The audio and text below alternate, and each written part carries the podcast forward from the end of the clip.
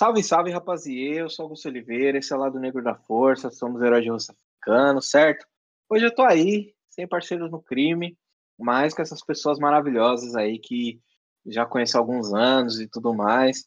E seguindo as tradições, né, de Keto 3, que são as tradições de Wakanda, que são as tradições aqui do lado negro, te deixa que as pessoas se apresentem, digam o que elas são, o que elas fazem, ao invés de é, limitar uma visão aí superficial, né, que a gente tem das pessoas, isso a sociedade já faz, né? Ô louco, boa noite, bom, é, vou, tô falando já, bom dia, boa tarde, boa noite. Satisfação total aí, Augusto, obrigado pelo convite. Tamo aí, é, meu caro Vinho, que agora eu já sei seu nome, que é Iveson, certo? Isso mesmo, obrigado pelo convite, estar aqui com você mais uma vez. Meu caro Vinho na área para falar de música, que bom, é o assunto que mais nos interessa aqui agora. É nóis, então. Esqueci de me, de me apresentar, né? O DJ Marco. Marco Antônio na fita do disco, na fita do disco. É nóis. Não, mas aí vocês se vendem muito barato, mano. Os dois, puta pesquisador foda, disque jockey foda. E aí eu fico aqui olhando as pessoas, tipo assim, as pessoas sabem o tamanho da encrenca já. Tipo, o Vinho, elas já conhecem aqui do episódio de Samba Reggae, que foi aulas em cima de aulas, em cima de aulas, assim. Mas, mano, vocês têm que entender que vocês são as pessoas que. É tipo o. o... Quem começa aí? Eu fico meio tímido, porque eu não quero parecer presunçoso. Mas digamos que eu sou uma pessoa que já está trabalhando na área da música de maneira, de maneira formal e informal. Eu fico até tímido de falar isso, que informal, porque não é mais informal. Acho que no momento que eu me encontro agora, não é informal, né?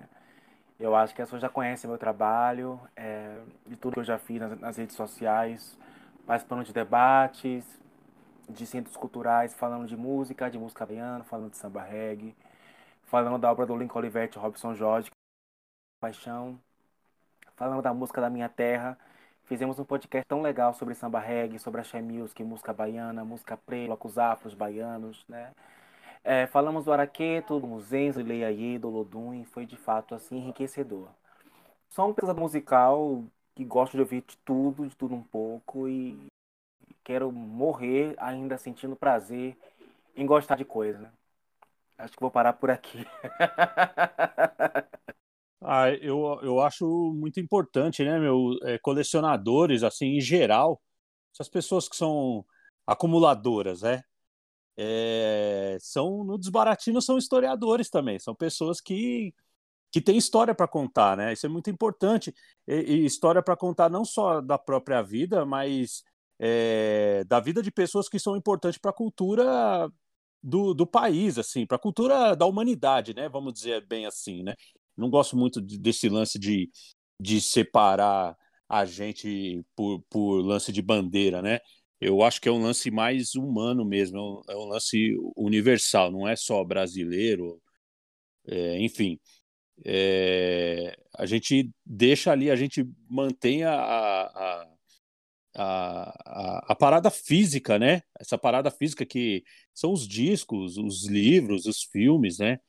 Que acabam, às vezes, se perdendo, né? Porque quando você se torna uma pessoa colecionadora, você, você passa a ter cuidados, né, que outras pessoas acabam não tendo e porque também nem tem obrigação, né? Aí a gente que quer manter essa parada física é, em uso ainda, que, que possa contar mesmo essa história, a gente acaba é, se ligando nesses cuidados, né? No nosso caso, disco de vinil, o local de guardar, como limpar, né, meu? é, o lance de, de, temperatura e por aí vai, né?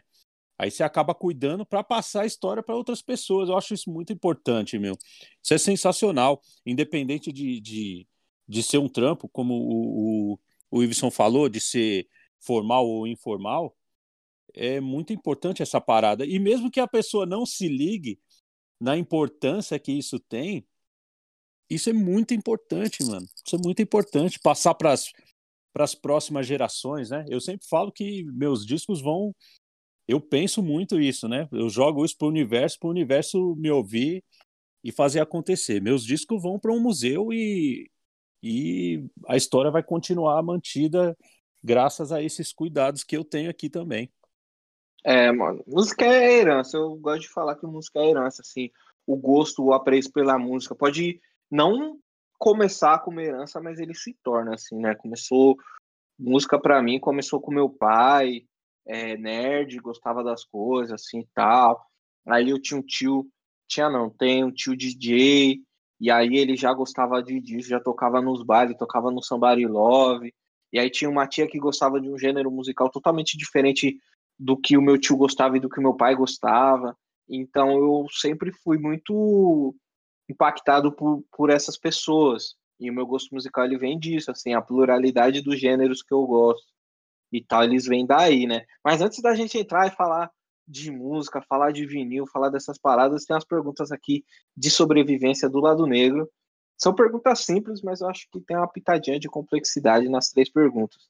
A primeira que eu quero fazer para os dois é uma coisa que vocês consideram aí superestimada, overrated, tá todo mundo olhando e não deveria ter essa atenção toda. Pode ser qualquer coisa, desde, sei lá, vocês falar, ah, mano, tudo que esse jagunça aí, bolsa de cocô fala aí, não tem que dar atenção, porque esse cara fala no, no, no sentido daí até de você falar, pô, eu acho. Já que bola da vez é Big Brother, eu acho Big Brother um desservir. Desde sempre. eu acho que é outra forma da gente aprender o que tem que ser aprendido, convivências. Fora da. Entendeu? Eu acho que é outra forma de aprendizado, sem ser é, através desse tipo de programa que tem recortes é, que, não, que, que, que não podem ser usados como o recorte que represente. Eu acho que vocês sabem onde eu quero chegar. É, eu acho que é um desserviço e que não deve, não é um programa que, que mereça tanta tanta atenção, tanto destaque. Eu acho que é outra forma. Se a desculpa é ver para aprender, eu acho que é outra forma da gente buscar aprendizados. Entende? Não, não, não, não é, não é, não, não vai ser através desse programa que a gente vai aprender o que é ser gente, tendo como exemplo aqueles recortes. É, há outras formas de aprendizado. Converse com seu pai, converse com sua mãe, converse com seu professor, leia, veja filmes, documentários, se consulte com mentes afrocentradas, mas é, tá, tá, dando atenção demais porque não deve ser dado. Minha opinião é essa. É, eu concordo também. Eu acho que a gente, em geral, a gente não tem um compartilhamento é, de conhecimento, sabedoria, vivência e história também o suficiente para para poder ter um programa igual a esse, sabe? Então, é, acaba distorcendo muita coisa na visão das pessoas que têm que trabalhar e estudar muito é, no dia a dia e é realmente um desserviço. Poderia ser, né? Eu, eu que nunca acompanhei exatamente o programa, nunca tive essa vontade de acompanhar, eu agora por conta de redes sociais eu sei um pouco mais e eu sou pai, né? Meu, minhas crianças, é... minha filha já é adulta, por exemplo, minha filha acompanha e aí eu sei um pouco mais desse desse programa de hoje e desse atual agora, né? De, de 2021 e comecei a me eu concordo discordando porque tipo assim o ser humano, ele é tudo, tudo que a gente é por natureza também. A gente é Zé Povinho por natureza, assim, no, no, no, mínimo, né, assim, e tal. E as pessoas se interessam mesmo. Se botar a fazenda de formiga, qualquer coisa assim, se jogar, é, as pessoas vão querer ver o que está acontecendo ali. Só, só acho que, às vezes, as pessoas consomem determinadas mídias com, com um viés diferente, assim, tipo, sei lá, né, se você não desmerecendo, assim. Eu lembro se, se você tá buscando virtuosidade, um artista virtuoso, sei lá, voltando, jogando na música. Você quer ver artistas virtuosos tocando milhões, milhares de milhares de notas, num tempo muito rápido, sem errar, você vai ouvir um, um Angra, por exemplo, que eu acho chato pra caralho. É chato, mas os caras tocam lá um milhão de notas sem errar, tudo a partitura certinha tal. Se você quiser ouvir um groove, da mesma forma que, sei lá, né, a gente que gosta de música e tal, e que estuda música, se você quiser tirar determinada emoção da pessoa, você vai tocar uma música que relaciona com aquela emoção. Sim. E aí eu acho que às vezes a gente direciona a nossa atenção de uma maneira que não é a maneira apropriada para certas coisas, assim, tipo, é, sei lá, o funk carioca, Furacão 2000, é, as pessoas estão buscando ali o que elas o que elas o que elas sentem ouvindo Angra no funk carioca, ouvindo, sei lá, MC Marcinho. Não é a mesma emoção, mano, é a vontade de dançar, a vontade de curtir tudo mais. E dependendo de como ele misturou aquilo lá, pode até chegar nesse lugar, mas cada um tem um, o seu mínimo direcionamento, assim. Eu acho que sim, as pessoas estão, tipo, balizando vários debates no, no, que acontece com 20, não sei nem quantas pessoas tem lá, mas, tipo, com 30 pessoas, 12 pessoas que tem lá dentro, sendo que a sociedade é muito mais plural, tem, tipo, mano, vários tipos de pessoa, com várias identidades, né, mano? Sei lá. E aí a gente não pode nunca basear a, a experiência e se for assim, os, MCs que, que, que, se apresentaram lá, eles seriam o que é a cara do rap hoje. E a gente sabe que não é isso. Ou as pessoas que estão lá, que são representantes aí do, do que as pessoas brancas definiram que é raça, mas tipo, da representante dos negrão, do, dos brancão, do, dos pessoal indígena, do, dos pessoal asiático, e não é assim que o mundo funciona, mano. Você vai conhecer pessoas legais e com algumas identidades e pessoas não legais com as mesmas identidades e cabe a nós filtrar o que, que é bom que, e o que não é, assim. O experimento, ele experimenta aí. Na real, acho hoje com o conhecimento que eu tenho, eu considero mais uma sessão, mais uma tortura mesmo. Você isolar a pessoa três meses aí por mais que tá ali bebendo água, academia, brincando, ganha prêmio e tal. E pode se a gente a gente pode imaginar várias outras coisas, né, mano? O que que esse cárcere faz com as pessoas a longo prazo, né? E aí transferir esse pensamento pro, pro sistema prisional aí brasileiro ou até global. E como a gente lida com as pessoas, né, afastando elas da sociedade. E a gente ainda não entende o, os danos disso a longo prazo, assim. Acho que a gente podia pensar, eu também não quero ficar jogando água aí na farofa das pessoas, mas acho que dá para pensar um pouco nisso aí também, né? É, eu acho que tem várias visões aí para se tirar, né? Mas o, o que eu disse que poderia ser útil é que com tanto poder, né, que com relação, por exemplo, ao que você falou que realmente as pessoas prestam atenção, param para se dedicar ali um para dedicar um tempo ali para prestar atenção, e é a maioria mesmo, então é muito poder. Então é, é um poder que realmente poderia ser melhor, mas é aquilo, sempre pode ser melhor, né? Sempre pode ser melhor. O caso é que tem que ver se tem um interesse em melhorar né, essa comunicação, é, porque acredito que por ter bilhões envolvidos, porque os, os patrocinadores só são é só é, multinacional gigante que você vê, né? Pelo que eu pude ver, tem tudo que é dos, dos mais poderosos aí, então são bilhões que estão envolvidos ali, não são milhões, são bilhões. Então, com certeza teve um estudo ali antes de começar, com certeza de cada participante, o psicológico de cada um. E não é à toa que cada um está ali, né? Tudo ali vai refletir num lucro para alguém. E quando se trata de lucro, as empresas não estão nem aí para o mal. É, é, aí falando do basquete, por exemplo, o basquete da NBA, eu acho muito louco assim a diferença que tem do basquete da NBA para o resto do, do, dos esportes do mundo, essa preocupação que tem com o bem social, saca? Por exemplo, é, deles colocarem nas camisetas e nas quadras sabe, reforçar muito e pegar depoimentos dos jogadores, do, dos treinadores e, e, dos, dos, dos, dos é, jornalistas, né, sobre o Black Lives Matter, por exemplo, saca? De forçar na mente das pessoas que as pessoas precisam mudar o que elas aprenderam sobre é, é, sobre, ser, sobre o racismo estrutural, né? Tá ligado? Sobre aprender a ser racista desde dentro de casa, é, dos programas de televisão, na escola, e aprender que está errado e precisa mudar. E assim, a NBA forçar isso muito. Né? Eu acho isso muito interessante. E, por exemplo, a gente não tem isso no futebol, não tem isso no vôlei. Quando um jogador ou outro é, se manifesta, né, aí o resto da, da, da, entidade toda recrimina, né?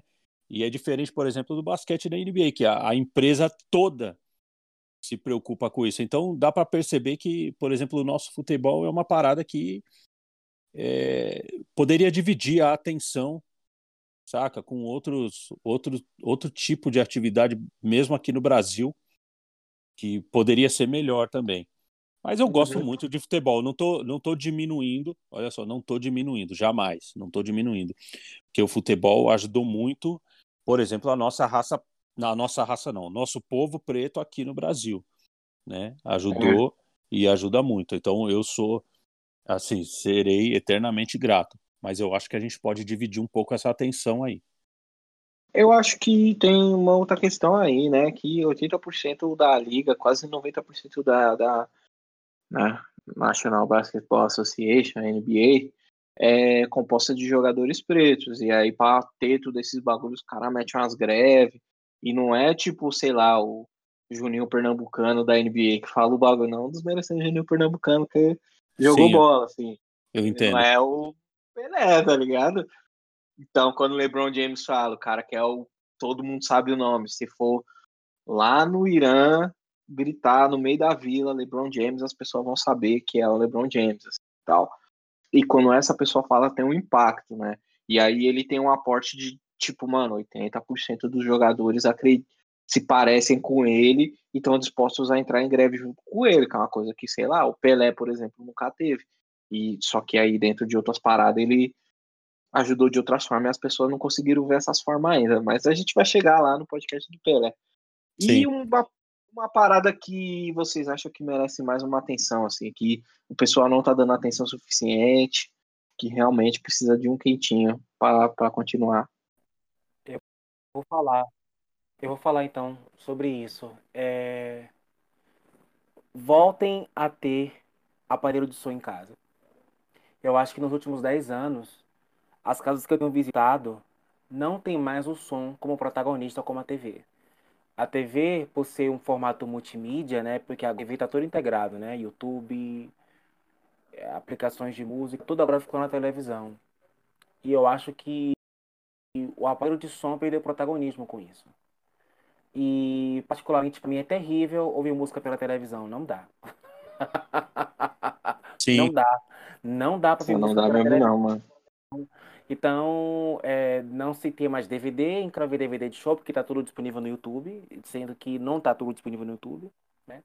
A gente precisa contar com o apoio de algumas pessoas que riparam DVDs e colocaram o YouTube com qualidade inferior. Né? Então, muita gente parou de comprar DVD de show, que é uma coisa que eu adoro, ainda gosto de fazer. É... Então, voltem até a aparelho de som em casa, porque não dá para ver ouvir música pela TV, gente. Não dá. não dá. Fica aí ah, a, o meu protesto. Você sabe, é, Iveson, que assim, eu me lembro muito bem assim do final dos anos 70, que não eram todas as casas que tinham, por exemplo, televisão, né? Você andando né, na casa nas quebradas, não era todo. Por exemplo, você andava numa rua que uma casa só tinha TV. O resto tinha um aparelho de rádio e olha lá. Um aparelho de som, três em um, também não tinha em todas as casas. E aí eu fui morar em Ribeirão Preto, né? Fui morar em Ribeirão Preto é, no finalzinho de 79. Quando eu cheguei lá, a família que era é, do pai da minha irmã eles tinham TV e tinham é, aparelho de som 3 em 1, que foi lá, inclusive, que eu conheci aparelho de som né, no final de 1979 e conheci disco de vinil.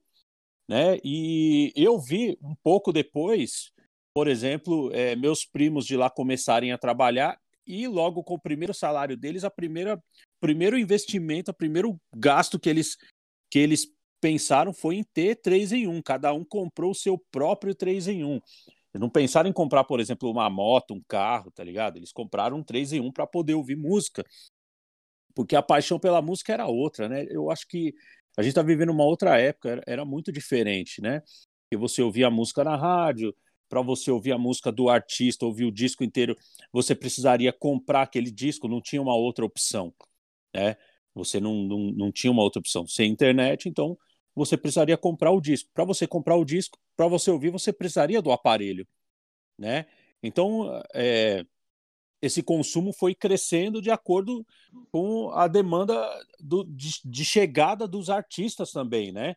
De chegada de discos, né? E a indústria foi crescendo e os aparelhos de som foram sendo mais é, vendidos e, e isso chegou na casa de todo mundo. É muito louco isso, porque aí pensando no celular, eu lembro quando o celular chegou ali no começo dos anos 90, né? Quando o celular chegou, é, demorou para alguém na periferia, na quebrada, ter um, né? Você vê um, você via aquele tijolão lá, gigante da Motorola, tá ligado? E, pô, quero ter um desse aí também. Né? E, e aí a indústria fez chegar na mão de todo mundo com com poucos anos aí de, de, de, de existência do celular, já todo mundo já tinha um celular e tudo foi facilitando. E aí, é, o que você falou do CD, né? Eu lembro, Augusta, que você falou do CD. Eu me lembro da chegada do CD aqui também em, em São Paulo, principalmente, porque eu trabalhava numa importadora de discos e a pessoa que cuidava da importação de discos ela decidiu investir em uma loja 100% de, em venda de CDs, que na época não existia. Não existia uma loja só de CDs. E eu lembro que quando esse cara falou que ia investir numa loja para vender só CDs, eu falei, mano, esse cara tá louco, mano, não vai andar. Não vai rolar. Primeiro porque quase ninguém tinha aparelho de CD, era zero, tá ligado? Todo mundo tinha um videocassete, né? Eh, tinha um videocassete mas não tinha um aparelho de CD. Todo mundo tinha um aparelho de som para ouvir disco já, né? Uhum. E, enfim, as coisas foram andando e o CD tomou conta, diminuiu a venda do, do, dos vinis, que não acabou. Então, diminuindo a venda dos vinis, diminuiu a venda de fabricação de toca-disco, de aparelho de som, que estava tudo mais prático no, no, no, no CD, né? Eu lembro que começou a aparecer aqueles aparelhos 4 em 1, né? Que era o toca-disco, CD, né? o CD, toca-fita e rádio. Era o 4 em 1, né? Até que começou a parar de, de ter o, o toca-disco e toca-fita também. Começou a, é, a, fabricar só aparelho de CD e, e rádio, né? Hoje você nem. Mano, é muito difícil você ver um aparelho de rádio. É, e CD também. Não tem CD, não tem rádio. Mano, eu lembro que tinha aquelas disqueteiras a monstro, assim, eu lembro que o Ronaldo, Ronaldo, eu falo Ronaldo como se eu não conhecesse, mas o Ronaldo, ele é amigo do, do tipo, a família deles era amiga da, da, minha família, assim, tipo, do meu pai, da minha mãe, pá, e aí ele tinha, o, o meu pai tinha um Monza e o Ronaldo tinha, tipo, um Sim. Monza do ano, assim, mas era, era muito favorecido, assim, pela grana e tal, mas ele tinha, tipo, sempre o carro do ano, os bagulho pá, da hora tal, era, tipo, uma família que era classe média e nós era quase classe Sim. média, assim, às vezes. Tinha uns meses que a gente comia Danone e tinha uns meses que a gente comia pipoca à noite porque não tinha comida e tal. Mas aí ele tinha no carro dele um bagulho que tinha tipo 10 CDs dentro do. que ficava atrás do. no porta-mala, assim. E era um bagulho revolucionário, porque, tipo, sei lá, né, mano? Você tem um monte de música que você consegue Sim. ouvir a hora que você quiser. E é mó brisa, né, mano? Conforme a tecnologia foi avançando e foi morrendo essas paradas assim. Hoje em dia, sei lá, né? Eu vejo o, o, o Vinho coleciona CD. Eu olho, eu acho. Eu, eu até tenho CD em casa, mas eu fico. Mano, não tem é, eu, eu não tenho. CD. Eu não tenho aparelho que toque CD, nem DVD em casa. Não tenho mais. E... Eu vou explicar uma coisa para vocês, desculpa interromper. É, você falou sobre coleção de CD. Por que, que eu tenho coleção de CDs? A gente sabe que o serviço de streaming é um serviço é, que hospeda a música, né? E que existe Sim. um sistema de pagamento. a gente corre o risco de, em algum momento, aqueles álbuns sumirem dos streamings por questões de direitos autorais ou brigas familiares, enfim. Por questões judiciais, os álbuns podem sumir. Como já tem então, disco pra... que nem tá lá por conta disso já hoje, né? Por... A compra física, de fato, aquele material é meu. É meu. Eu não estou pagando por um serviço de aluguel, digamos assim, né? Como era antigamente Sim. com as fitas com as fitas VHS, né? Os home vídeos, né? Então, eu, eu, eu imagino o serviço de streaming como se fosse um, um, serviço de locação. A partir do momento que aquele material sai da prateleira, não está mais disponível, né? Agora, quando eu compro o produto físico, eu tô, sou o dono daquele, daquele produto, daquele material, eu não vou correr o risco de perder aquele produto, de perder aquele material, de perder aquelas canções. Então, por esse motivo que eu coleciono CD também, entendeu? Eu não tenho como garantir que é, é, aquele material vai estar disponível para sempre. Entende? Então, assim, por uma questão de. Eu, também discoteco com MP3, não tem como discotecar sempre com LP, é, discotecar com LP custa muito caro, então às vezes é mais prático você conter a música ah, numa qualidade é, superior em termos de, de, de RIPAI 320K, etc e tal. Então, é, é minha seguro ter todos os formatos possíveis. Eu, eu também coleciono fita cassete, mas é uma questão de vaidade. Você sabe que, assim, eu tenho, eu tenho escutado algumas pessoas que são é, mais. É profissionais de, de áudio, sabe? Engenheiro e tudo mais.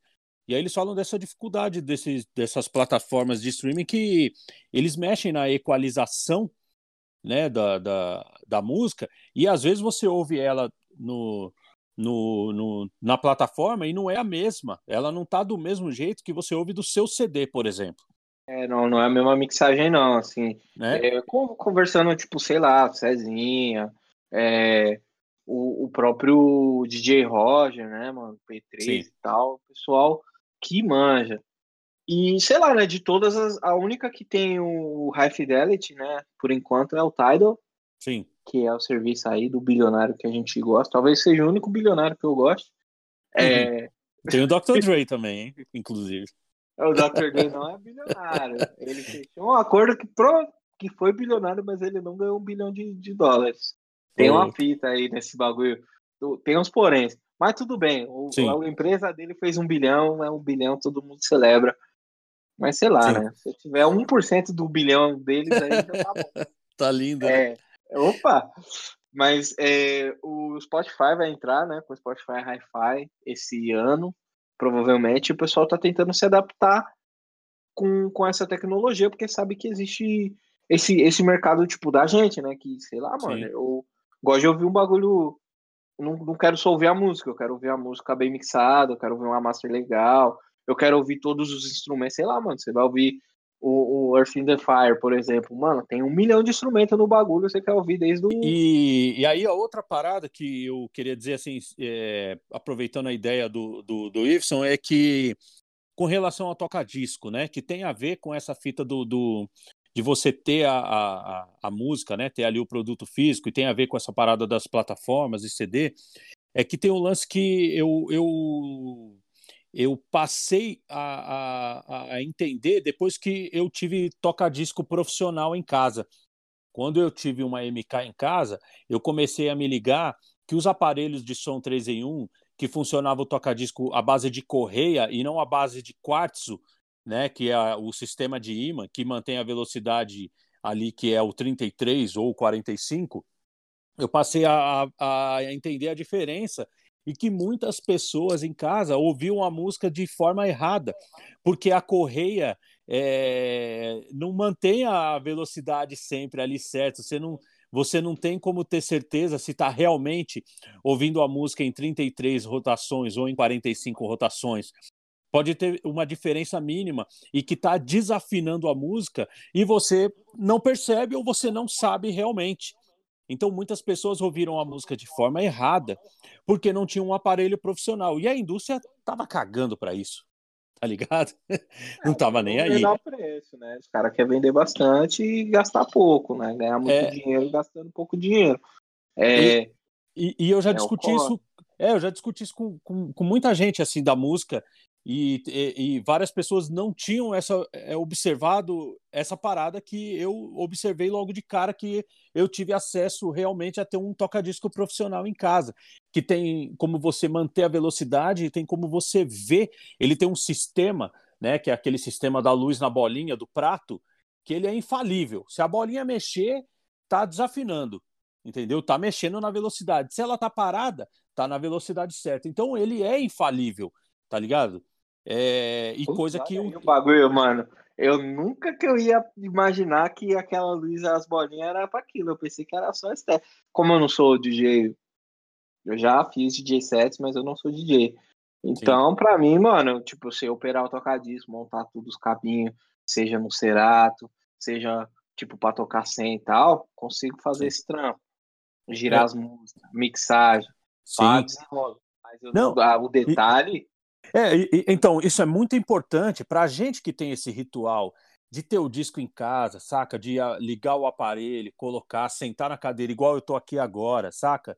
e colocar a música para ouvir, pegar a capa, olhar, ver a contracapa, ler, isso faz toda a diferença. Né? Se você passa a sacar que isso existe, você já vai procurar um aparelho é, que te dê essa segurança. Que a gente tem os audiófilos, né? É assim que fala a palavra, não sei se vocês sabem.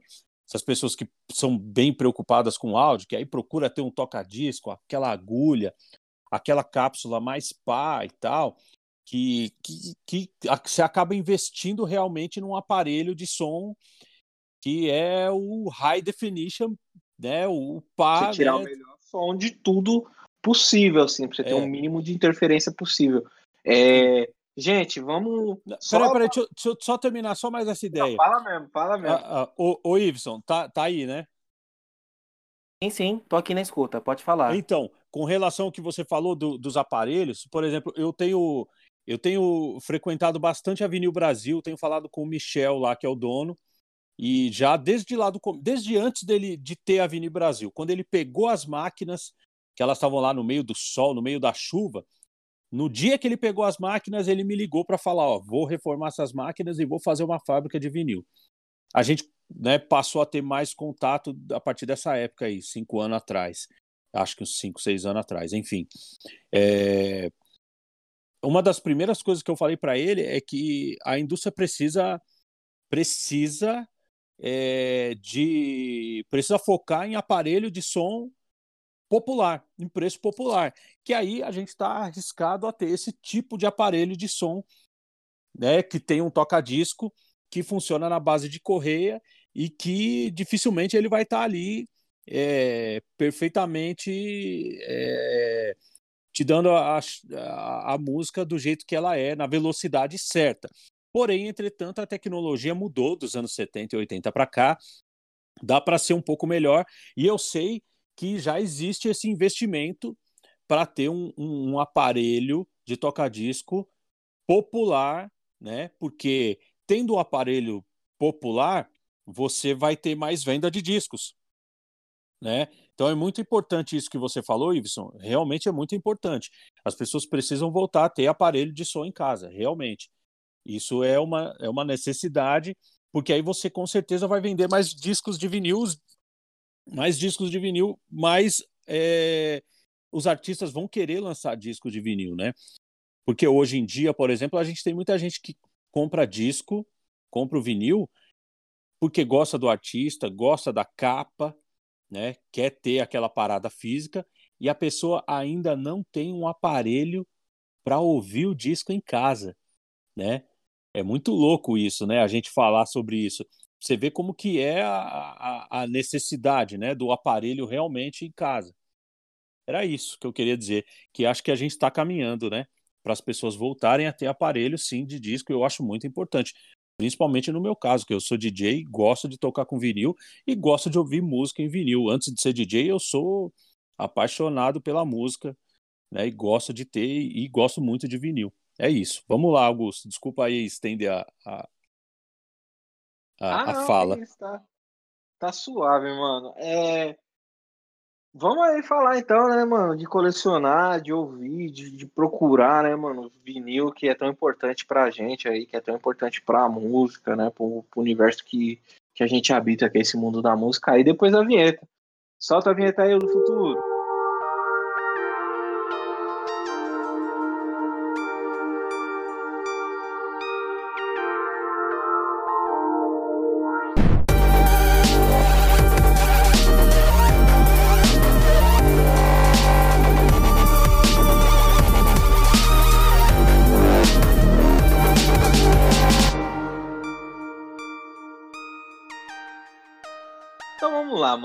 Começar pelos números. Eu não sei se vocês têm o número exato, mas eu tô aqui pronto, pronto para ser humilhado com meus números modestos aqui. Eu tenho, acredito eu, 260 discos, assim. Tem alguns que não estão catalogados ainda. Fala aí o número de vocês. Ó, eu eu tenho tenho disco assim, comecei a ter disco desde ali de do começo dos anos 80, que as minhas tias já viram que eu trocava a rua para ficar em casa ouvindo disco, né? Quando eu aprendi a ler, né? Quando eu aprendi a ler lá em Ribeirão Preto, as primeiras coisas, eu não lia gibi, as primeiras coisas que eu comecei a ler que eu me interessava em ler era capa de disco. Então elas se ligaram que eu realmente estava muito interessado e começaram a me dar disco ali já, né? E quando eu comecei a trabalhar, em 86, o meu primeiro salário eu já comprei disco já. Meu primeiro salário eu já comprei disco, eu comprei o We Are The World, eu comprei o thriller do Michael Jackson, eu comprei o, o Raising Hell do Run DMC. Então, de lá para cá, eu acho que é difícil algum mês que eu passei sem comprar um disco. A não ser pela pandemia agora, né?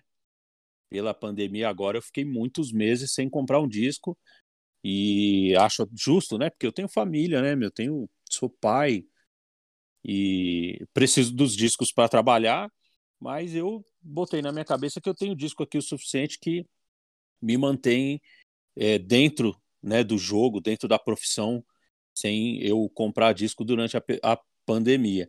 Mas eu devo ter um pouco mais de 15 mil discos, mas aí tem discos repetidos, né? Dentro dentro desses 15 mil, eu tenho os discos repetidos, porque aí eu acabo usando para fazer aquele lance de back-to-back. Aí tem aqueles discos que eu gosto muito mais, e toda vez que eu acho eles, eles estão baratinho no sebo. Tá ali um, dois reais cinco reais, aí eu vou lá e compro de novo, de tanto que eu gosto. Por exemplo, o thriller eu gosto tanto que eu tenho alguns aqui, saca? o Off Putz, the Mano, eu vi esse bagulho, eu vi esse bagulho do William, mano, do DJ Will uma vez. Eu, eu não colecionava, colecionava, assim, antes. Eu ficava tipo, ah, mano, às vezes eu vejo esse disco aí, eu gosto dele, eu compro. Deve ter uns quatro. Eu fiquei, caralho, mano, como assim? Você já tem, tipo assim, eu entendo que no mínimo dois, assim, né? DJ, back to back, o disco você toca bastante, pode ser que dá uma danificada, né? Porque gasta mesmo, né? Aí tem esse lance, por exemplo, mais recentemente eu, eu peguei um Larry Hill, né? O primeiro dela eu peguei novamente e, e tá aqui guardadinho. Esse eu só uso para ouvir aqui em casa. Porque o outro que eu comprei na época, ele já tá bem baleado, porque rodou muito comigo, né? E tocar assim na noite, às vezes é um negócio meio complicado para quem coleciona disco, porque você acaba judiando da capa, você judia do disco, né? Você acaba é, realmente estragando. Maltrata, não, maltrata mesmo, assim. É. Então, que maltrata, por mais que, tipo assim, mano, são super cuidadosos. Até porque tem todo o rolê, né, mano? Quando você vai zoar alguma coisa, você não zoa só o disco, né? Você zoa a agulha também, porque aí às vezes, pô, vem um desavisado, um bêbado, bate lá tudo, machuca, quebra tudo e tal. Mas, mano, sei lá, tem uns que eu olho assim. Um que eu olho com dó, assim, mas Antes de eu falar esse bagulho, Wilson, fala aí da sua coleção. Se você tiver números. Eu jamais revelarei esse número. Olha aí. Falou que não vai falar. Eu não vou revelar porque eu sei o risco que eu corro. Porque se vai aparecer uma pessoa que fala assim, se eu falar que eu tenho 100, vai aparecer que vai dizer assim, mas eu tenho 500. Se eu sei que eu tenho, vai ah, mas eu tenho 15 mil. Então vai, vai ser sempre uma competição eu acho desnecessária. Eu particularmente gosto de dizer que eu tenho discos que eu gosto de ouvir. Eu, eu não, não, é o que importa. Quem já viu a lá, se você for bom de matemática, adivinhe. O, o, campeão vai ganhar um jantar com eles. Aí, ó. Você posta a foto lá da sua parede de disco e as pessoas chutam os números. Pode ser que não seja a única parede que ele tem também. Fica aí ó, eu também não, vou, assim. não eu, eu, prefiro dizer que eu tenho os álbuns que eu gosto de ouvir. Eu não, eu não sou aquele colecionador que compra discos, porque a gente sabe qual é o, o, o... Tem colecionadores que gostam de colecionar discos raros. Eles não gostam de ouvir as canções, conhecer a obra das canções, eles gostam de ter discos raros. O tesão da coleção é ter o disco raro. Né? É sempre focado no disco. Quanto mais difícil, mais interessante é. Não no meu caso. A coleção que eu tenho é porque, de fato, eu escuto cada disco. É uma linha que eu gosto de ouvir, que eu tenho um prazer de desfrutar. Então eu não, compro, eu não sou aquele colecionador que tá sempre focado no raro, não sei quemzinho, que tem que vendeu 50 cópias, uma inundação, e agora quero o Beto Carlos louco por você. Eu não sou esse tipo de colecionador. Por exemplo, eu gosto Pô, de eu acho. Entendeu? Eu sou colecionador que gosta de ter os discos que são interessantes pra eu ouvir. Independente Ah, de então ou você é da não. mesma escola que É eu. isso. Mesma escolinha. Tem que. Eu acho que assim, mano. Tem que ter o disco pra ouvir. A primeira coisa, assim. Eu não coleciono nada, eu também coleciono jogos, né? E videogames. Sim. Então eu não, eu não, eu não compro nada que eu não vou usar. Assim, por mais que demore pra eu usar e tudo mais, tá aqui guardado. Uma hora, esse dia aqui que eu comprei, comprei a Super Mario 64, uma fita aqui de videogame. Não sei se aí o Mario tá fazendo 35 anos esse ano. Sim. Beleza. E tá aqui. Eu ainda não comecei a jogar, mas aí eu vou chegar nesse lugar, porque eu tô jogando outros videogames, fazendo outras paradas. Mas eu acho que, pra mim, pra fazer sentido, é, por mais que tenha também um rolê é, de, de memória afetiva e tal, mas sei lá, mano, pelo menos tem que girar pelo menos uma vez.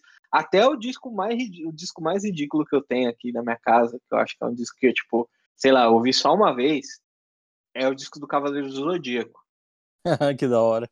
que é o primeiro rap que eu ouvi, assim, quando alguém vai me entrevistar alguma coisa, seja bagulho de rap ou bagulho de, de qualquer outra coisa assim, eu falo, tipo, ó, sei lá, né, mano, vou pegar e mentir, né, vou falar, não, ouvi o The Message, que foi o primeiro dos primeiros rap a ser gravado, ouvi Rappers Delight, achei bem foda, eu falei, mano, é o disco rap do Zodíaco, fala dos signos, achei bem louco, aí depois, tipo, quando eu me interessei, me interessei mesmo, foi, sei lá, né, Sobrevivendo no Inferno, o, o KLJ na Batida Volume 3, Equilíbrio a Busca, nossa, eu lembro esse, esse álbum, foi o álbum que fez eu me interessar, tipo, pelo rap de verdade, assim, tipo, meu irmão comprou e comprou uma camisa da 4P azul marinho, e aí era isso, né, tem, ali Essa. tem várias, esse, esse disco aí, inclusive eu já encontrei com ele na rua algumas vezes, assim, Sim. É, mas ainda não tenho um na minha casa. Eu preciso. Pá, é que o que tava, tava meio baleado e o mano. Por que, que as pessoas que vendem disco faz isso, né, mano? Os caras querem cobrar uns valor absurdo nos discos que. Assim, eu entendo qual que é o valor do disco Ah, o cap- real. capitalismo, né, mano? Capitalismo, é, o bagulho da sobrevivência é uma parada muito difícil, né? E realmente não dá pra julgar porque não dá pra saber a necessidade da pessoa também. Por exemplo, no caso de lojista, vamos falar de lojista. Mano, puta, montar uma loja, é, pagar aluguel, pagar IPTU, pagar funcionário, aí você vai importar disco, às vezes tem pá, frete, tem que pagar a taxa disso, a taxa daquilo. Realmente eu, eu acho muito complicado, eu acho muito difícil, saca? E aí, às vezes tem disco que você ganha cinco reais. Aí você vende um Sim, disco, sim. você ganha cinco reais. Aí aparece a oportunidade de você vender um outro disco que você vai lucrar. Vai lucrar 50 reais? Pô, nada mais justo. Né? Eu, Não, eu entendo. Não é. Mas não é inteligente. Não, não, eu entendo isso aí. Mas o jeito tem jeito que não é inteligente. Tipo esse. O que, que eu acho esse não é inteligente, assim. É um disco maravilhoso, é um disco que eu entendo que não é um disco fácil de achar, não aparece em vários lugares, não, não teve. Sim, Até onde você não teve nenhuma repressagem e tal. Mas o cara tá o disco baleado, sim. a capa baleada. 400 reais, Marco. É, Vamos difícil. Então, mas é aí, é aí que tá. É aí que tá. A gente precisa procurar, precisa garimpar, meu. Vale Não, não, aí o cara tá desafiando a minha É. inteligência. Tipo, se é uma pessoa que vai lá e se emociona, e, pô, caramba, esse descaquear, eu falei, tipo, mano, não. Eu Mas vou voltar aí. É, é Sabe por qual exemplo. foi assim que a gente falou antes da gravação? Ah, O, o Nazir, do Nas. sim. Eu passei 250. Aí eu, putz, mas 250. Aí eu, ao contrário, eu, eu, eu, fi- eu fiquei. Eu, tipo, pô, mas o bagulho tem sete músicas só, negrão. É um disco só, 250 nem reais. duplo é, né? É, mano, é o disco. É, o lado B é tipo. Tem, tem três faixas só, né? O lado B tem três faixas, né? Então, e tem esse. resto. E eu tem- vi a bolacha preta. Aí eu fiquei olhando. Aí eu, pô, mano, não vou. Aí eu, pô, ah, vou lá ver. Aí tava 180. Aí eu voltei, tipo, ah, sim, agora faz mais sentido. Mas eu entendo que é um disco novo. Eu fiquei, tipo, nossa, eu estourei, porque. Você vê, vê que louco, né? Porque assim, às vezes é, é, é, essa, essa, esse comerciante ele tem um público que ele sabe que vai pagar por aquilo, né? Ele tem um público que assim ele sabe exatamente o consumidor que, que frequenta ali o, o ambiente dele ou vai no site dele e ele sabe que uma hora ele vai vender. Agora, é, pô, eu, eu vou falar assim, no meu caso, eu tô sempre procurando, às vezes vou vou tocar numa cidade, faço questão de, de chegar mais cedo para poder visitar algum sebo que tem lá, para ver se eu consigo alguma coisa que eu ache legal para mim, né? E geralmente, é, se eu vou num sebo, pô, é muito difícil eu sair sem um disco, porque sempre tem aqueles disquinhos mais baratos e sempre vai ter alguma coisa. Porque tem uma outra fita, né? Além de eu ser. Porque você ser DJ é uma parada, ser colecionador é outra. E você ser beatmaker é uma outra parada ainda. É. O, Inclusive, são... está dando uma batida, não queria falar aí para todo mundo ouvir, não, mas. eu tô voltando. então, são, são três são três atividades que, ao meu ver, são distintas uma da outra, tá ligado? Então, muitas vezes, eu, eu compro, por exemplo, a gente tava falando de comprar disco pela capa, né? Que eu acho interessante, eu acho da hora essa aventura, tá ligado? e você olhar a capa, caramba, que som que tem aqui nesse disco, tá ligado?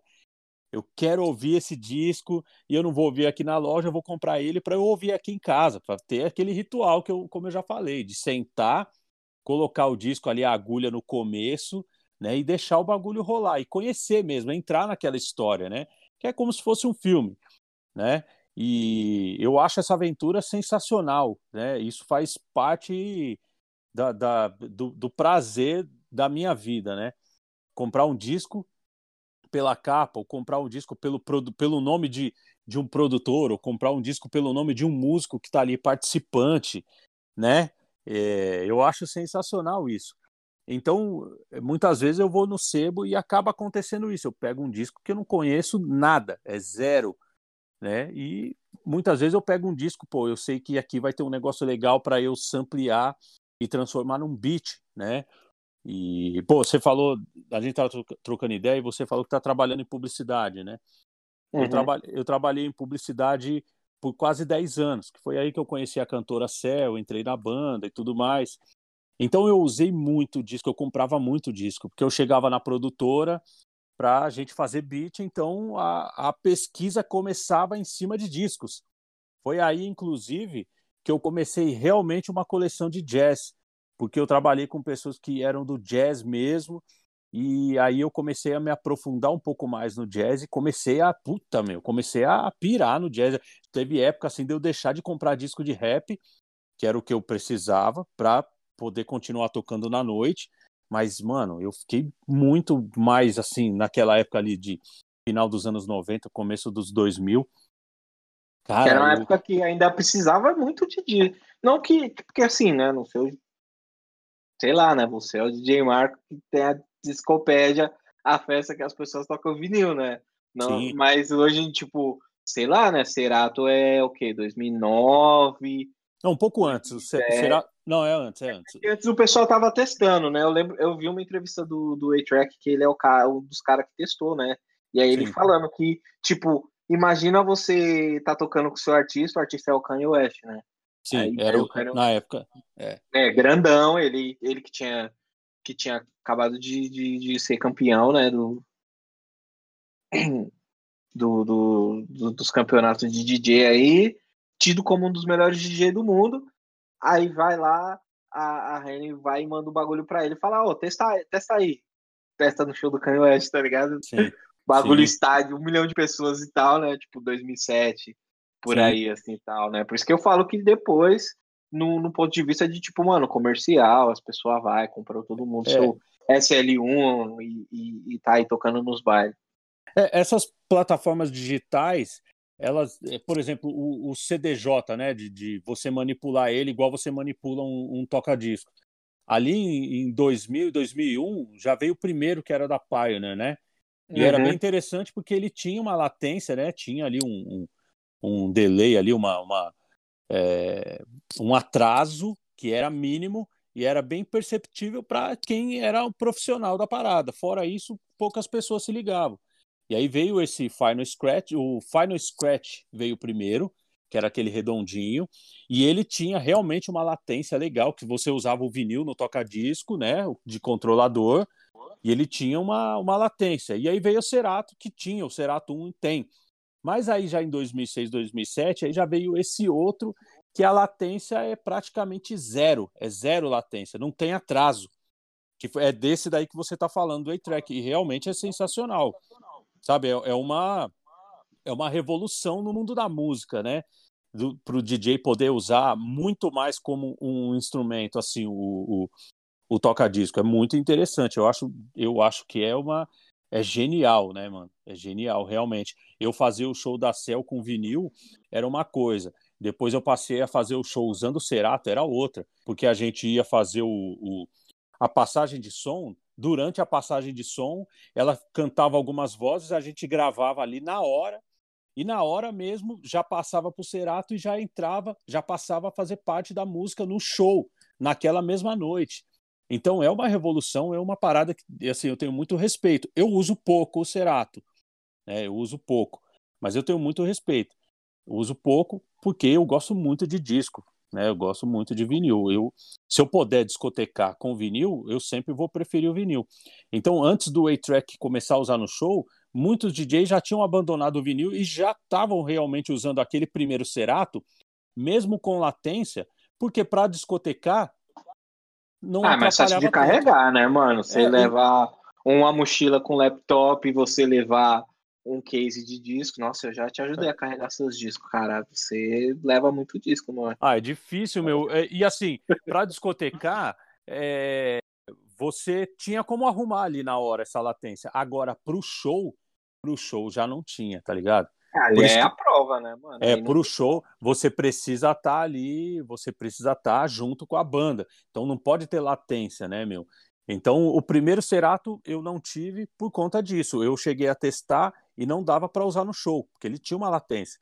Quando veio esse segundo Cerato, aí eu falei, não, agora dá para a gente usar sim, o bagulho é sensacional.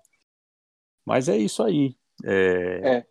Tem algum disco que vocês ficou anos procurando, mano? Vocês ficaram anos procurando, assim, que tipo, eu quero esse disco. É que, sei lá, né? Você, Marco, você tem todos os discos. Tenho o Wilson nada. também tem todos os discos. Não, eu falo brincando, né? Lógico. tem algo que escapa, assim. Inclusive, depois eu quero saber o disco que vocês ainda, tipo, eu ainda vou ter esse disco, e faz o punho assim e aponta pro céu, assim, fica. Você vai ser meu e tal. Mas tem algum disco que vocês ficaram, tipo, caramba, esse aqui chegou finalmente. Foi uma luta muito grande, mas ele chegou na minha, na minha coleção. Às vezes não é um disco raro, né? Sim. Às vezes é só, tipo, mano, você desencontra do disco, passa na loja, já vendeu. Sempre esse, esse rolê. Mas qual que é esse disco para vocês? Eu vou dizer que eu sempre sonhei em ter o álbum da Janet Jackson Velvet Rope. Puta, olha é, eu falava assim, tá... nunca, nunca vou ter esse disco na vida, nunca vou ter esse disco na vida, porque saiu em vinil em 97, nunca vou ter esse LP na vida, mas a volta do vinil e as reedições fizeram que esse disco fosse possível ter na minha coleção. Então, quando o LP chegou na loja e eu recebi o telefonema, o LP está aqui, é, eu trouxe o LP para casa, eu, eu, tipo, é, é daqueles LP que eu digo assim, eu até hoje olho e falo assim, putz, Felipe tá aqui, eu ainda não acredito. Janet Jackson esse, Velvet disco, Rope. Esse disco saiu, chegou a ser lançado aqui no Brasil em vinil na época? Não, não. O último LP dela saiu no Brasil em 93, o Janet de 93. Foi o último álbum dela sem vinil no Brasil. Caramba, em 97 eles já não lançaram, meu. Caramba. Pois esse aqui tá na minha lista aqui no. Eu uso o Discogs, né? Inclusive eles podiam pagar a gente para fazer esse episódio. Mas tudo bem. É, é, tá aqui na minha lista dos desejos. Nossa, não vou nem falar o preço que tá vendendo aqui no Discogs, porque as pessoas vão, vão ficar se achando. Mas é puxado, assim, ó. Em é, dólar e em real. É, a, a pandemia fez os discos subir muito, assim, o bagulho tá um absurdo. Nossa, não, tá foda o, esse Velvet Rope aqui eu escuto, fico, fico com esse sonho aí do Wilson. Não, não falo que nunca vai ser meu. Eu fico, não, você vai ser meu sim. Tem, vai tem, chegar tem, o seu momento. Tem versão pirata do Black Album do Prince que está custando 45 mil reais. É um bagulho absurdo. Algumas edições piratas estão custando 15 mil, 12 mil. Assim, é fora, fora da realidade mundial. Para sempre, inclusive. Nossa, você é louco. Mas fala, fala aí o seu, Marco, que é o seu que você, tipo, nossa, achei que não quer chegar, mas chegou o meu momento que se diz. Ó, oh, meu, é... é. Eu. No caso do rap, tem muita coisa que é independente, ali dos anos 80, e que realmente teve uma tiragem limitada porque o artista era independente, não tinha dinheiro e acabou não estourando lá fora, né, no, no, nos Estados Unidos. Mas aí tem muita coisa desses artistas que estouraram aqui em São Paulo, não é nem no Brasil, é só em São Paulo e só aqui na capital, porque eu frequentava os bailes, ouvia a rádio, então tem muita música que assim, mano, fez muito sucesso. E, e, alguns artistas a gente não sabia o nome, não sabia o nome da música, porque estava na mão das equipes de baile, as equipes de baile não falavam o nome, né, fazia parte da sobrevivência deles naquela época. Eu já critiquei muito, mas hoje eu, eu entendo que aquela época pediu isso, né, para eles sobreviverem, para eles sustentarem a família deles, para eles terem público, eles precisaram segurar o nome dos artistas e das músicas para fazer o público ir até a festa deles para ouvir aquela música, porque era o único local que tinha para ouvir aquela música, saca? Então fazia parte realmente da sobrevivência. Eu respeito isso hoje. Eu já critiquei muito no passado, mas hoje eu respeito porque hoje eu passei a entender a necessidade que eles tiveram naquela época de fazer sigilo sobre o artista, tá ligado? Então tem muita coisa que eu não acreditava que eu ia ter desses artistas dessa época e que esse lance do, do, das pessoas se desfazerem dos discos de vinil fez com que esses discos chegassem até mim. Tem vários, mas eu vou falar um aqui. Tem vários, realmente eu vou te falar. Tem vários, assim, que o artista só lançou aquele disco, só lançou aquela música, e o artista não fez sucesso lá fora, mas aqui a música tocou muito, né? Tipo, na quebradinha, vou... é... tipo Palmeiras, esses, esses shows. Esses né? exatamente, né? é, exatamente. Aí tem um artista que ele foi grande, né? Foi grande lá dentro do hip hop, no, nos Estados Unidos e ele foi o primeiro show que teve de rap aqui no Brasil, que foi o Kumoldi, que estava numa gravadora que era multinacional. O disco dele foi lançado aqui no Brasil e tudo mais, né? Ele teve acho que três discos, lança, três álbuns lançados aqui no Brasil. Só que tem um álbum dele que tem uma música que chama Do You Know What Time Is? E, e, e, tem a outra música também que é a See The Doctor. Mas a Do You Know What Time Is? Ela tem uma versão no single que ela é diferente. E essa versão é a que tocava no baile e é a que era mais nervosa. Não é igual do álbum. Se você tem o álbum que saiu e vendeu aqui, é legal você ter, porque você gosta da música, né? No, no meu caso, naquela época, já dava para dar aquela aliviada. Ufa, agora eu tenho a música para eu poder ouvir aqui também. Né? Mas não era aquela mesma que tocava no baile, sacou? A versão. É, ficar com a pulguinha, né? Tá ligado? A versão remix era outra. E para você ver como eram as coisas, assim, até 15 anos atrás eu nunca nem tinha visto a capa do disco. Sacou? Eu nunca nem tinha visto a capa desse disco single.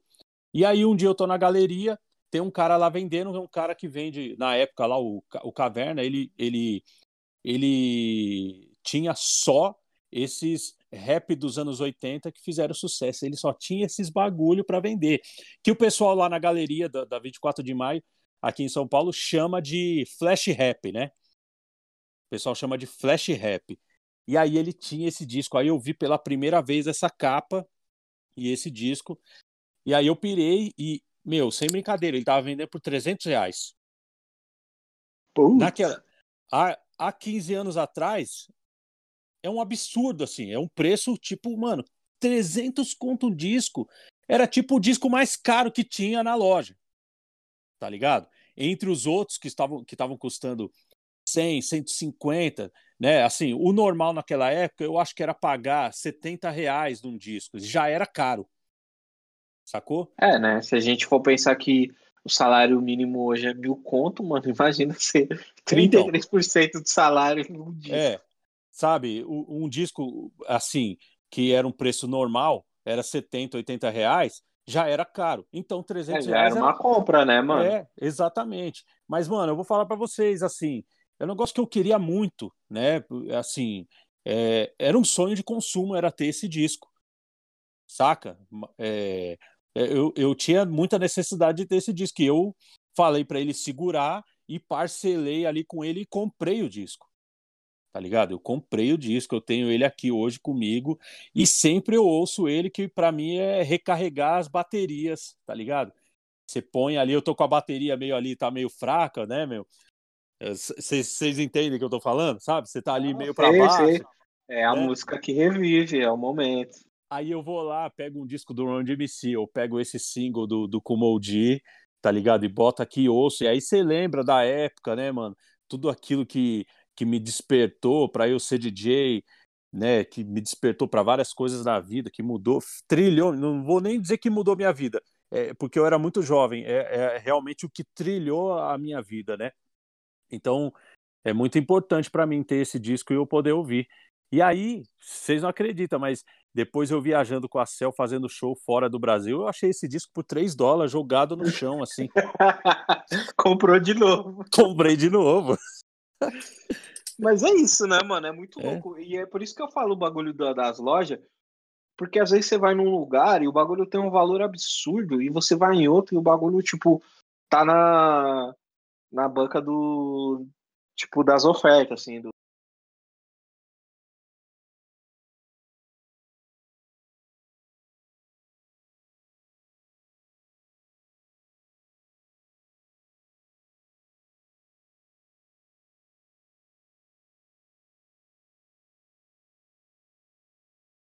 3 por 10 sabe, do fundo de quintal. Eu tava, tipo, numa lojinha dessas, tipo, ah, 7 ela faz 50 reais pra você, porque é isso, a vibe dele é ele pega o bagulho em massa, dá a higienizada mínima no disco e joga lá. Pra, pra, pra umas pessoas ir lá ficar funcionando. É, quem dá é, o valor é a pessoas gente, têm, né, para outras não. Mas, quem bota o valor eu... no bagulho é a gente desde moleque eu sempre ouvi música sendo música. Eu não ouvi música tipo, ah, eu, isso aqui é samba, eu vou ouvir só samba, isso aqui é só melodia, eu vou ouvir só melodia. Eu sempre fui ouvindo as músicas, pegando coletânea uhum. principalmente, né? Que coletânea tem um, uma variação de, de, de, de, estilos musicais, né? Que tem uma melodia, aí tem um rock, tem uma mais pop, uma menos pop, enfim. Você tem coletâneas que tem, tem soul, tem rock and roll, tem melodia, tem jazz, né? Essas coletâneas que tinham no final dos anos 70, começo dos 80. Até coletânea de novela, por exemplo, também tem isso, né? Pô, tem várias. É, eu sou cara, eu sou cara, sou meio purista assim, dos bagulho, mano. É, então, não por isso, do ponto de vista assim, mano, eu gosto de ouvir o álbum. Então, sei sim. lá, aí o álbum tá, mano, single. Por exemplo, single é um bagulho que na minha coleção eu tenho pouquíssimos, assim. O único Sim. single que eu saí do meu caminho para comprar é o Stronger do Kanye West, porque eu sou, tipo, gosto muito do Kanye West, assim, tal. E aí eu tô ligado que não tem... O Graduation não sai em vinil, mas Sim. eu sei que tem a versão não oficial. Tem um piratinha. Eu, tenho. Você tem esse piratinha. É, eu tenho. Eu, eu, já vi na Discovery e eu fiquei, tipo, ah, qual que tá? Aí depois eu achei e tem esse, esse outro mercado e tal, né, da, das músicas, mas eu sou original o cara do que vai procurando os álbuns, assim, se não Sim. tá no se, se não tá no tipo assim, hoje eu compraria um piratinha, um disco completo, né, mas que é um release não oficial do artista, assim. É, ah, eu, eu, eu acho muito importante, porque até incentiva o artista a lançar oficial, né? E isso tem acontecido. Sim, sim, hoje em dia tem saído bastante, muito artista novo lançando vinil, assim. Mas é, tem, tem artista que foi pirateado e por ter sido pirateado, é o caso, por exemplo, do Jay-Z e da Beyoncé. Vamos falar assim dos, dos top do bagulho. Foram pirateados porque não lanç... demoraram para lançar em vinil. Parecia que não ia sair, aí piratearam, aí eles viram que estava tendo uma. Não sei, né? Eu deduzi, né? Que a, talvez a gravadora ou eles perceberam que teria uma saída, teria uma saída fazendo vinil e fizeram vinil.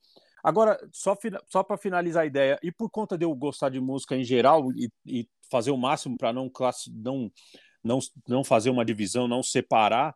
Eu gosto muito de rock and roll, gosto de punk rock, né, meu?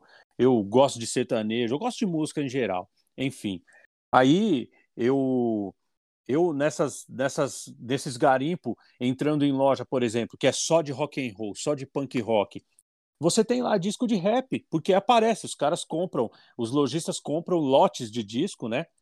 E uhum. aí acaba chegando disco de jazz, de funk, de soul, de rap, e acaba indo para as bancadas que eles colocam lá. Eles não sabem o preço, pelo menos não sabiam. Hoje já está diferente, né?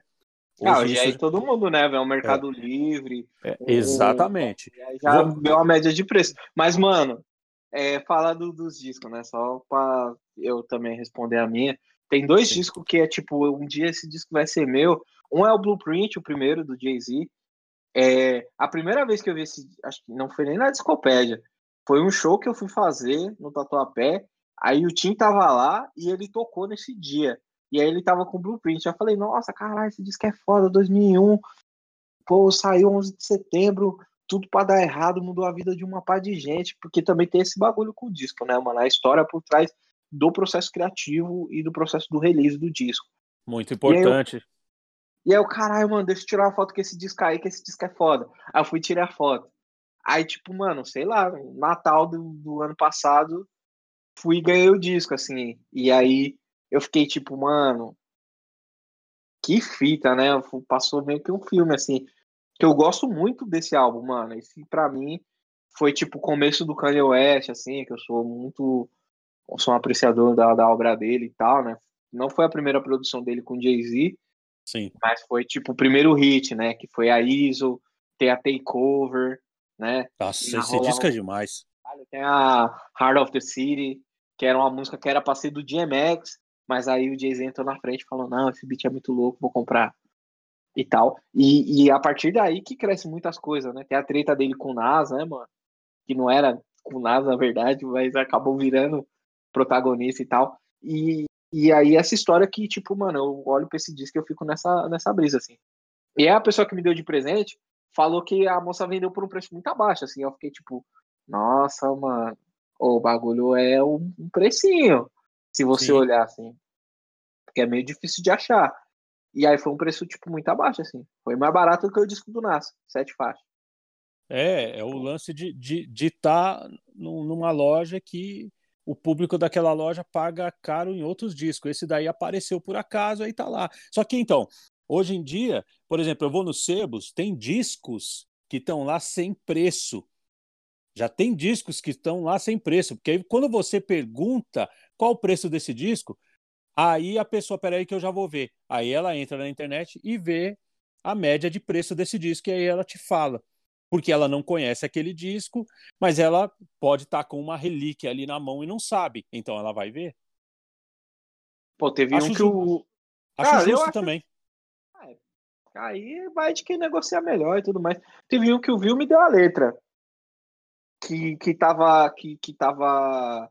Que tinha. Que o pessoal também faz especulação com o disco, né? Da mesma forma aí, né? Do capital e tal. Eles pegam, todo mundo compra um monte de disco para jogar o valor do disco lá pra cima e tal.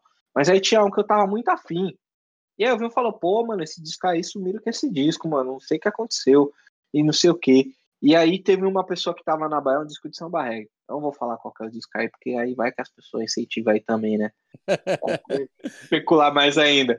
Mas aí o pessoal, de uma pessoa tava na Bahia, e eu falei, mano, você tá na Bahia, tipo, pô, o disco da Bahia, o pessoal daí, né? Deve ser mais fácil achar aí.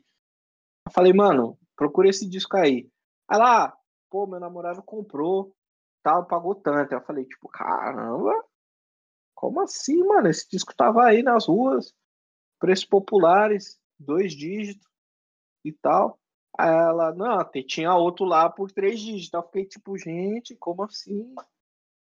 Mas aí, né, esse rolê, né? Fui lá comprar o disco do Nas e aí os discos te acham. E aí apareceu esse, assim, eu tava. É, a gente aprende a ter paciência também, né? Sim. Uma hora aparece. Sim, mano. Mas você já deixou escapar algum? É que às vezes é paciência. Você falou do, do Lauren Hill, Miss Education. Uma vez eu tava andando assim, lá na Galeria Nova Barão, eu tinha ido levar meu tênis para limpar. Sim. Aí eu passei a ouvir, pô, Miss Education. X reais, assim, tava tipo um preço legal, assim, bem acessível. Aí eu, Ah, vou comprar agora não, eu vou voltar outro dia, eu vou e compro. Aí eu voltei e nem tava mais lá. Aí eu fiquei tipo, nossa, perdi, é uma oportunidade de ouro. Hoje o disco tá aí, né? Especulado também, subiu pra caramba o preço. É, eu já passei por isso várias vezes, com dinheiro na mão e, e, pensar em pegar outro, ah, depois eu pego esse aqui, ou tipo aquele disco que sempre tá, sabe, aquele disco que tá sempre fácil, ah, depois eu pego, esse tá fácil, eu vou pegar esse que tá mais difícil. E é. aí, aí, é, a gente tem que fazer escolhas, meu, não dá para pegar todos. Sim, dá, quem sofre na minha mão é o Alcione, que nunca, ah. não sofre na minha mão que eu falo de meu maltrato Alcione, gente, eu não tenho nem acesso ao Alcione. Mas, tipo assim, eu tenho bastante disco dela. Então, Sim. quando eu vejo um disco dele, e aí eu tenho. Eu coloco, tipo, na minha cabeça assim que eu vou fazer três coisas. Nunca comprar é, mais de um disco do mesmo artista na, no, no rolê que eu vou de, de comprar disco, porque aí eu dou uma diversificada, né, na minha, na minha coleção. Justo. É sempre levar um disco de um artista que eu não conheço, real oficial, e sempre Sim. comprar um que eu acho a capa muito foda. Aí isso garante com que a minha coleção fique bem diversa, e que eu conheça várias paradas.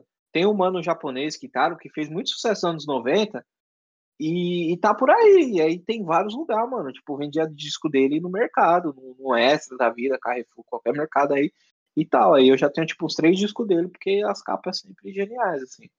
Sim. E aí quem sofre muito na minha mão nesse bagulho de tipo, mano, hoje não é o seu dia, é o Alcione, porque, sei lá, mano, eu devo ter uns cinco discos da Alcione aqui. O Almir Neto também tenho bastante, assim. Mas a Alcione eu sempre, tipo, Poxa, Marrom, hoje não é o seu dia. Aí vem e leva outro disco. E você, ah, Vinho?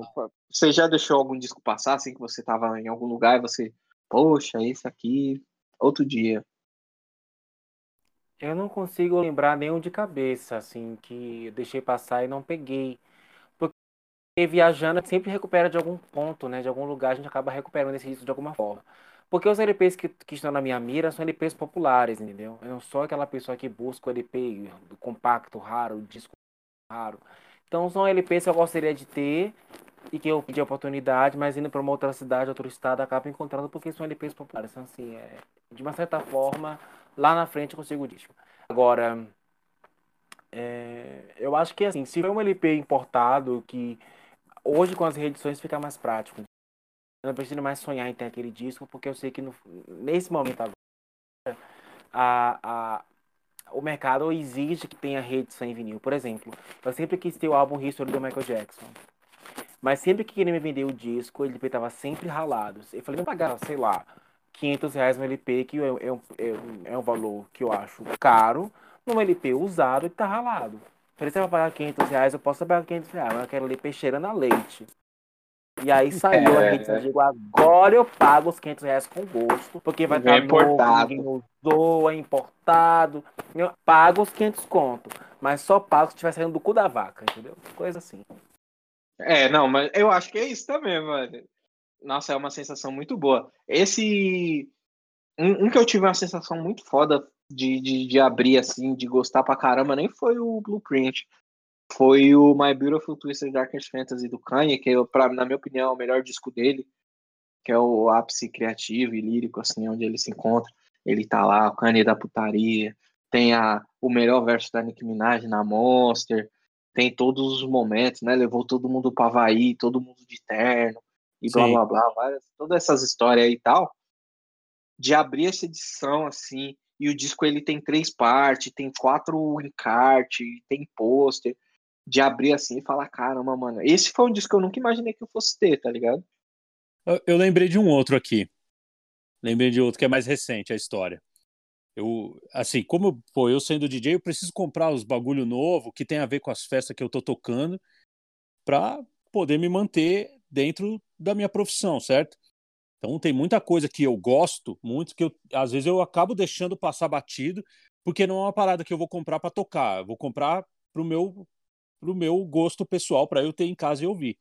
E aí tem um que eu acho que você deve ter aí.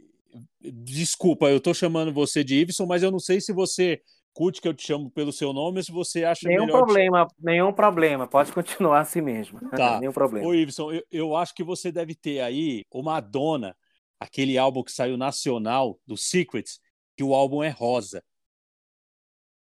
Não, não tenho. Você quer me dar de presente? Então, eu vi esse disco lá na feira da Benedito Calixto. E esse disco, ele é, é, essa edição que é rosa é só o brasileiro, não tem ele no mundo, no resto do mundo. Então por isso ele acaba sendo mais caro. E eu vi esse disco lá e eu gosto, pô, mano, eu gosto muito, puta, eu lembro da época desse disco. Eu trabalhava no, no, no Shopping São Caetano na época que saiu esse disco, eu fazia os anúncios e eu botava o som no shopping com os CDs da loja. Eu ia na loja, pegava, faz... todo dia de manhã eu chegava, pegava os CDs, fazia uma seleção e levava para tocar. E direto eu pegava esse disco da Madonna e tocava ele inteiro, tocava ele inteiro de dia, porque não tinha vinil. Mas aí depois eu vinha saber que saiu uma edição em vinil, limitado, né, de época mesmo, e o disco é rosa. E ele é caro, e eu vi ele lá na, na, na Benedito Calixto, eu acho que ele devia estar tá aí, sei lá, perto desse preço de 300 reais e eu não comprei porque eu pensei, meu, eu preciso comprar essas outras paradas aqui porque, né, meu, preciso trabalhar. Depois eu pego. Hum, nunca ah, mais. Não, não, mano. Pior que assim, assim é mais difícil de achar. Mas, gente, mano, a gente vai precisar fazer uma parte 2. Vocês já estão já confirmado. Vou chamar também aí o, o, os outros os outros Megazord aí do, da coleção de discos, chamar o Fernando, chamar o Tico, chamar Pô, outras nem, pessoas. Nem começamos a falar ainda, meu. É, não, não, mas tem mais, não, vai ter mais ainda, porque a gente já tá aqui. O, Ô, Iveson, o pode também tá apertado eu sei, no, eu sei que você tempo. tem história para falar, pode falar aí. Nós nem começamos ainda, pô. Não, nós, nós tem história, tem. Mano, tem. E pra gente só deixar aqui o, o a vírgula do, da parte 2, eu vou, vou ser muito cruel com vocês e comigo mesmo, porque eu também, quando eu faço a pergunta, eu também acho que quando a gente faz uma pergunta, a gente tem que estar pronto para responder a mesma pergunta. Mas Sim. eu quero que vocês falem aí o, os seus três filhos favoritos aí que vocês têm na coleção de vocês. Pô, tá louco, isso é difícil, hein? Começa você, Edson, por favor. Olha, eu os EPs que mais gosto de ouvir são justamente os que saíram no ano que eu nasci, né? É, então eu vou escolher esses discos que são os xodós. É, eu vou escolher do Djavan Luz. Ah, pô, esse aí é brabo, hein, mano. Tem é histórias um com que... Eu tenho muita história com esse disco. Eu vou escolher Michael Jackson Thriller. Ah. Porque foi com esse álbum que tudo começou pra mim. Apesar Sim. de ter sido o meu primeiro álbum do Michael Jackson, ter sido Bad, mas foi com Thriller que o mundo se abriu com esse disco. Uh, eu vou escolher uh, Pepeu Gomes, masculino e feminino. Baby Consuelo com Canseira Telúrica. E vou escolher um gospel de uma cantora que eu sempre falo nas redes sociais, Amy Grant, com o álbum Age to Age. São os LPs que eu quero levar pro meu caixão pra falecer. Pai, eu bom. falei três, ele falou três. Mas é impossível falar só não, dez, é, por exemplo. Comprar só um disco, né, mano? Quem vai na loja de disco comprar um disco e vai embora? Ou a pessoa tem uma encomenda, ou a ah. pessoa ah. tem algum problema, mano. É, tipo... capaz, é capaz que se você fizesse a mesma pergunta pro Iveson amanhã, ele responda diferente, talvez, né? Não, vai, é outro disco, com certeza. Que é muita coisa, não é? Não, mas, é, mas fala aí o seu. Caramba, é muito, é muito disco, mano. Eu nem sei qual que eu vou falar, eu só tô aqui. Só de Ó, assim, as músicas que me despertaram a atenção pra música, né? Primeira vez assim, eu criança, com certeza eu tinha menos de quatro anos de idade, porque foi antes da minha irmã nascer. Quando eu parei, parei assim, prestei atenção e eu queria ficar ouvindo aquilo. São duas músicas, é a Doce Vampiro da Rita Lee e a Don't Stop to Get Enough do Michael Jackson. Tava tocando no radinho de pilha da minha mãe em cima da geladeira e eu tomando café, comendo, tomando café que eu digo é comendo pão, tomando, tomando leite com, com, com, com, com Nescau, né? Essas músicas tocaram no rádio e eu, assim, eu parei, fiquei prestando atenção. Eu queria pedir mais daquilo, mas eu não sabia como pedir, eu não sabia o que, que era aquilo. Eu me lembro muito bem, eu não sabia pedir. Tipo, eu, é, eu não sabia que aquilo era música, por exemplo, saca? E era um artista que estava tocando. Eu não sabia nada, era uma, uma criança. Então eu gosto muito dessas músicas, por isso que eu tenho alguns discos da Rita Lee, que tem o Doce Vampiro, e tem alguns do Michael Jackson, né, que é o o, o Off the Wall. Gosto muito desses discos, demais, né, por conta disso. E depois eu vim, né, ao longo dos anos eu vim a entender que o que mais me chamou a atenção nessas músicas era a linha de baixo. Era o baixo. A Doce Vampiro, quando ela começa com aquele baixo, nossa senhora, aquilo aquilo arrepia, aquilo é demais para mim. Desculpa aí a gritaria das minhas crianças aqui. Minhas crianças devem estar tá, tão demais ali hoje. Não, não tem problema não. E a Don't Stop to the Get Enough do Michael Jackson realmente também é o baixo. Quando começa o baixo, a música começa com o baixo. Tum, tum, turum. E o swing do bagulho, eu tenho certeza que o que chamou a minha atenção não foi só o meu ouvido, foi a vibração do meu corpo, porque é o que o baixo provoca, né? Ele vibra o ar, você sente o baixo, você não só ouve, você sente ele. É a vibração do bagulho. Depois eu trabalhando com músicos, eu aprendi a identificar isso e aí depois eu relembrando essas histórias da minha vida, eu passei a entender que não foi só eu ouvir, como foi também eu sentir isso, né? E realmente existe isso. Eu recentemente, aí dois anos atrás, eu toquei numa festa, isso é, isso é foda, eu toquei numa festa para para surdos e cegos. E realmente é sensacional. Ele, é, dá para ver a reação deles, né, com a vibração da música, dos surdos, né? Dá para você ver a, a, a, reação mudar com a vibração da, das músicas chegando. Então, realmente, eu tenho certeza que essas duas músicas me chamaram a atenção pelo baixo. E aí, o primeiro vinil que eu vi na vida foi o Clara Guerreira da Clara Nunes. Foi o primeiro disco de vinil que eu vi girando no toca-disco, né? E eu tenho esse disco porque eu ganhei exatamente esse disco que eu vi girando, a minha tia me deu lá naquela época. Esse mesmo disco que foi o primeiro que eu vi girando, ela me deu, eu tenho ele aqui guardado até hoje. E assim, eu preciso, eu vou aproveitar que o Iveson ultrapassou o limite de três e vou ultrapassar também. Tenho o Ron DMC, o Raising Hell e o, o Lenny Kravitz, o Mama Sen. Assim, hoje eu tenho para falar esses. Teria outros, mas eu vou falar só desses. Pô, mano, aí os caras. Eu vou falar os discos, é os discos que eu falei, pô, eu gosto muito desse disco, gosto muito do outro disco, mas nem é. O, o que eu os que eu mais gosto, que eu tenho na minha coleção, é o What's Going On do Marvin Gaye. Demais. Eu gosto muito, eu gosto muito desse disco. Para mim, tipo assim, né, as pessoas que eu, que eu, eu, às vezes eu fico usando falar pessoal civil aí, né, mano, da, da música. O pessoal gosta mesmo é do Let's Get It On, né? Que é isso aí, a baixaria, a, a saliência, né, e tal. Mas, mano, o What's Going On acho que é um disco que ele vem num momento muito foda, social, político Sim. e tal, assim.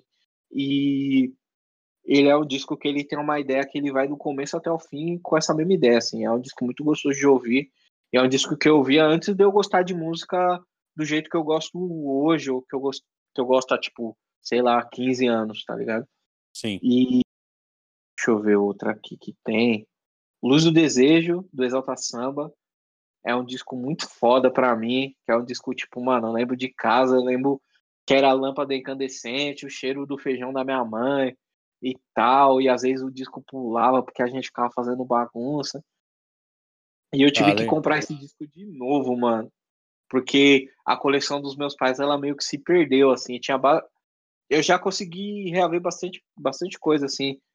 É, é na memória, né? E perguntando mesmo, assim, pô, que música que era essa que você ouvia assim, assim, assim e tal. Ah, e canta um pedacinho aí, pá. E aí vem o ouvido do Maestro Zezinho, né? Ouvir uma nota, já sabe qual que é o disco. É, ah. Os Desejos. Inclusive, é o primeiro disco de de samba barra pagode aí a ser platina, né, mano? Abriu porta pra uma par de gente, com um monte de coisa, assim, o Exalta Samba tocando bonito. É o meu disco favorito do Exalta Samba, inclusive. E um que eu gosto bastante é o Araque, é do, do Araqueto. O Bom Demais, que é o disco aí que eles foram, que aí abraçou com as 10, né? A popularidade chegou, os caras aí virou, né, de, de, bloco, só de bloco pra, pra banda mesmo, pro sucesso, pra, pra, pra, floreios e tudo mais, assim. Sim. Com, alguns, com algumas ressalvas e tal, mas acho que esses, assim.